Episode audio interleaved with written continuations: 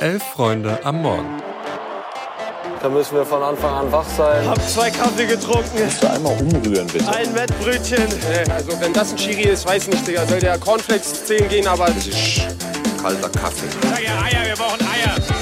Es ist Dienstag, der 5. Dezember und ihr hört Elf Freunde am Morgen. Ich bin Felix und an meiner Seite ist heute Morgen Luis. Guten Morgen. Guten Morgen, Felix. Wir sprechen über den DFB-Pokal, die DFB-Frauen und zum Schluss gibt es Gewinne, Gewinne, Gewinne. Viel Spaß. Bevor wir anfangen, muss ich jetzt aber noch ein kurzes Thema ansprechen, lieber Luis, denn wie mir zu Ohren gekommen bist, hast du heute Morgen vor Aufzeichnung dieser Sendung mehrere rote Ampeln ignoriert, den Polizisten, der dich aufhalten wollte, auch noch die Aussage um die Ohren gehauen, das ist mir total egal, es ist DFB-Pokal und der hat bekanntlich seine eigenen Gesetze, stimmt das? Ich sag mal so, mein Großer. Also, damit Hertha endlich ins Pokalfinale einzieht, da wäre ich bereit, moralisch noch wirklich deutlich verwerflichere Dinge zu tun. Das ist, finde ich, sogar noch Kindergarten.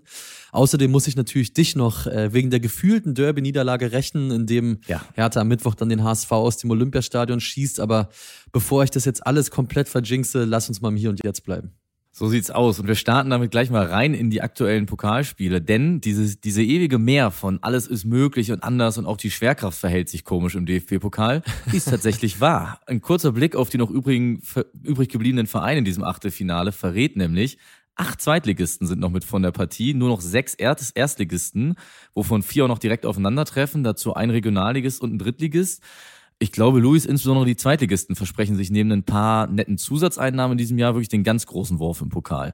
Ey, absolut und das absolut zu Recht. Also mir geht's ja genauso. Ich lebe seit der Auslosung der letzten wirklich diesen täglichen Fiebertraum, dass es dieses Jahr mal so weit ist und so wird's ja jetzt nicht nur mir als Hertaner gehen, sondern auch den Lauterern, den Nürnbergern, den Hamburgern, den Düsseldorfern, den Magdeburgern, weil alle wissen, so günstig standen die Zeichen in den letzten Jahren nie und eigentlich fast noch nie, weil seit 31 Jahren waren nicht mehr so viel Zweitligisten im Pokal-Achtelfinale. Ich glaube deshalb auch, dass wir jetzt in dieser Runde, die heute Abend beginnt, eventuell nicht auf jedem Platz den absolut höchstklassigen Fußball sehen. Ich glaube aber so in Sachen Einsatz, Leidenschaft, vielleicht dem ein oder anderen, man will es ja niemandem wünschen, knackigeren Foul wird das Maßstäbe setzen. Ja, und für den ersten FC Kaiserslautern ist ja nicht nur DFB-Pokal angesagt, sondern auch der Start in eine neue Zeit, weil Dimitrios Gramotzes, da habt ihr auch gestern drüber gesprochen, ähm, der gibt in Nürnberg heute sein Debüt. Das ist ja der neue Trainer an Kaiserslautern. Und die Verpflichtung, die wird durchaus kontrovers diskutiert. Und wir wollten mal vom Calcio Berlin-Host und Freund des Hauses Niklas Levinson wissen, wie er denn ja diese ganze Trainersuche, diesen ganzen Vorgang erlebt hat, wie er das einschätzt. Also ich habe eher den Eindruck, dass man was anderes vorhatte, sich diese andere Option zerschlagen hat, vielleicht Michael Wimmer, und man dann eben bei Gramozis gelandet ist als eine Art Notnagel. Also es kann auch für den Moment okay sein, weil der FCK ist gerade in einer sportlich relativ gefährlichen Situation und eine Mannschaft defensiv zu stabilisieren, was diese Saison ja dringend nötig wäre, das wäre auch überfällig beim FCK und das traue ich Gramozis auch zu. Aber über einen kurzfristigen Effekt hinaus sehe ich nicht so ganz, wie das die ähm, richtige Lösung für Kaiserslautern sein soll. Und gefühlt würde ich sagen, fußballerisch kriegt man da nicht andere Dinge, die man nicht auch von Dirk Schuster hätte bekommen können. Von daher, meine Begeisterung hält sich in Grenzen. Die faire Chance, die hat er sich verdient. Aber alles in allem hätte ich mir doch eine andere Lösung für den äh, Trainerjob beim FCK gewünscht. Ja, das ist verständlich, vor allem weil ja der Name Miroslavs Klose die ganze Zeit auch so ein bisschen umhergeisterte und ich glaube, das wäre der Traum von uns allen gewesen. Aber weil der Podcaster des Jahres, Niklas Levinsohn, ausgezeichnet von wem sonst elf Freunde, völlig zu Recht diesen Titel eingeheimst hat, hat er uns auch gleich noch mitgeliefert, was genau er denn jetzt von Gramotzes erwartet. Seine grundlegende Stimmung, ja, die war gerade schon rauszuhören. Also ich glaube, Gramozis hat eh keinen leichten Stand natürlich, weil das Letzte, an das sich Leute erinnern, ist seine Amtszeit auf Schalke 04. Und Trainer nach ihrer Zeit auf Schalke zu beurteilen, ist wahrscheinlich aktuell mit das Unfairste, was man so machen kann. Trotzdem hat man da eine Idee davon bekommen, wie eben Fußball unter Dimitrios Gramozis aussieht. Und die Entlassung von Dirk Schuster habe ich mir nur so erklären lassen, auch von der sportlichen Leitung vom FCK, von Thomas Hengen damit, dass er ja auch wortwörtlich gesagt hat, Stagnation bedeutet Rückschritt.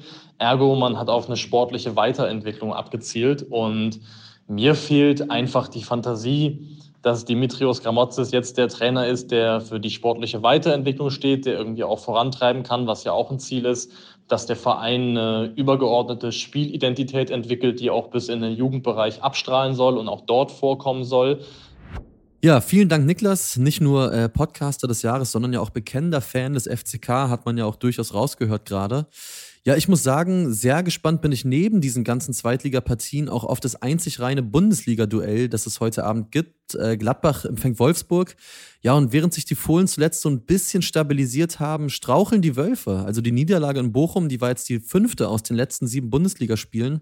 Ja, uns werden schon so die ersten Stimmen laut, die zumindest mal die ja, die, die Standfestigkeit vom Stuhl, vom Trainerstuhl von Nico Kovac so ein bisschen antesten wollen. Also die sollten heute lieber gewinnen, wenn es da weiter ruhiger bleiben sollte. Absolut. Und eine Geschichte, wo man sagen muss, Pokal ründlich grüßt das Murmeltier gibt's noch, mm. denn im Saarland schneit es wieder. Diesmal, nachdem ja letztes, in der letzten Runde das Spiel der Bayern lange auf der Kippe stand, steht diesmal das Spiel vom FC St. Pauli beim FC Homburg auf der Kippe.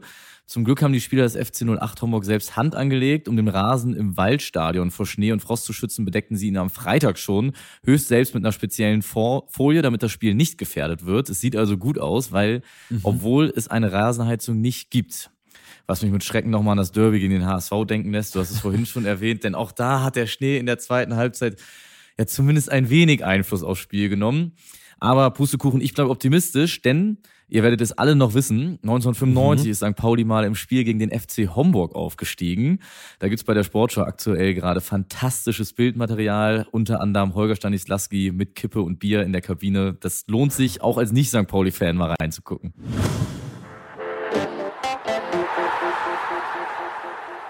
Bei unserer Qualität macht es keinen Sinn, Spiele zu verlieren. Zitat klar von Horst Rubisch. Die ganzen ja, Grammatikkenner unter euch, die würden jetzt natürlich sagen, Dinge können keinen Sinn machen, die können nur Sinn ergeben, aber völlig egal. Denn unter Horst Rubisch spielt Deutschlands Nationalelf der Frauen nicht nur wieder besseren Fußball.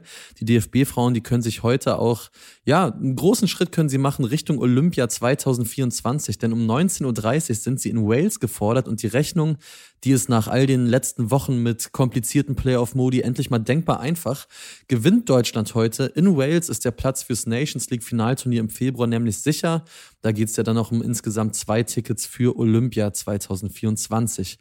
Felix, ist zumindest bei den Frauen jetzt wieder alles schwarz-rot geil und schaukeln die das da locker oder siehst du in der Mannschaft von Wales dann doch noch einen kleineren Stolperstein?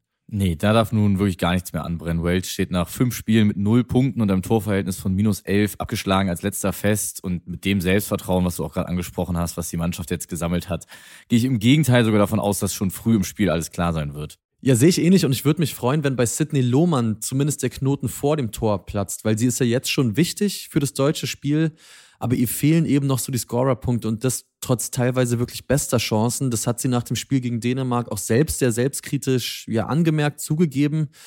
Weil eigentlich, finde ich, hat Sidney Lohmann alles. Also die ist technisch super, die ist extrem robust, die ist trotzdem schnell. Wäre schön, wenn sie jetzt vor allem mal richtig lange fit bleibt. Die hat ja auch immer wieder wirklich stark mit Verletzungen zu kämpfen.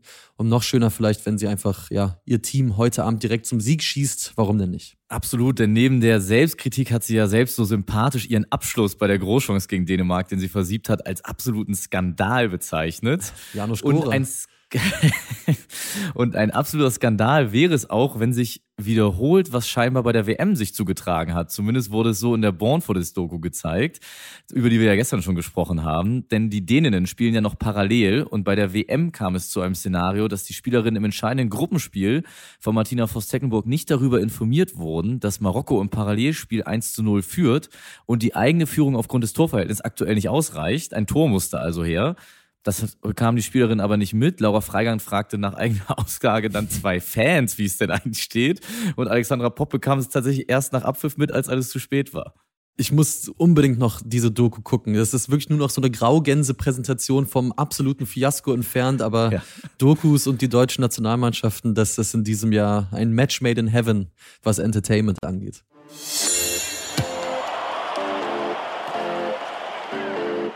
Heute haben wir keine klassischen News für euch. Dafür gibt's aber was zu gewinnen. Denn ab heute findet ihr die große Elf-Freunde-Chronik 2023 bei allen Zeitschriftenhändlern. Die ist wie immer voll mit schönen Texten, den witzigsten Anekdoten des Jahres und tollen Bildern.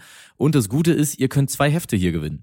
Genauso sieht das aus. Wir verlosen zweimal ein Chronikheft an euch da draußen und es ist gar nicht so kompliziert. Was müsst ihr tun?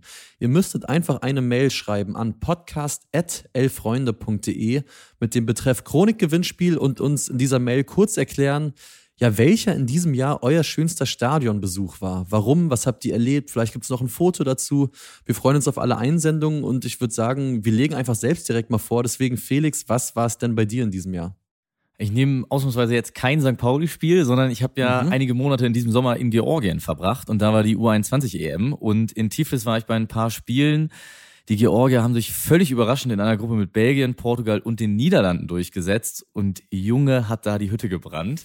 Und das Geile war, nach dem Spiel gegen Belgien sind wir noch was trinken gegangen und grüßt euch am Nachbartisch Domenico Tedesco, Andy Hinkel und Thomas Schneider, das Trainerteam der belgischen A-Nationalmannschaft. Das war eine komplett runde Nummer. Boah, klingt sehr, sehr gut. Messlatte liegt hoch. Ähm, bei mir ist ja so, ich langweile eh immer schon alle mit Hertha, deswegen gibt's jetzt was anderes. Äh, für mich nehme ich nämlich das Spiel zwischen Boa Vista Porto und Sporting Lissabon. Da war ich im Oktober. Ist ein spannendes Stadion, weil die Schere zwischen, äh, was die Schönheit angeht, zwischen dem, der Außen- und der Innenansicht krass auseinandergeht. Also von außen ganz übel, von innen irgendwie ganz geil. Dazu super Auswärtssupport der Sporting-Fans, die bei 2-0, äh, bei einer 2-0-Führung ja, den eigenen Strafraum, wo der eigene Keeper stand, mit Pyros vollgeworfen haben, habe ich auch äh, selten so erlebt. Dazu gab es leckere portugiesische Backwaren für wenig Geld, also das war ganz gut. Aber das soll es von uns gewesen sein. Wir wollen nämlich viel, viel lieber hören, was waren eure schönsten Stadionbesuche. Schreibt uns, wie gesagt, an podcast.elfreunde.de und dann verlosen wir zwei neue Chronikhefte. Ansonsten wünschen wir euch einen schönen Dienstag, viel Spaß mit den Pokalspielen und Felix, dir auch einen schönen Tag. Macht's gut, ciao, ciao.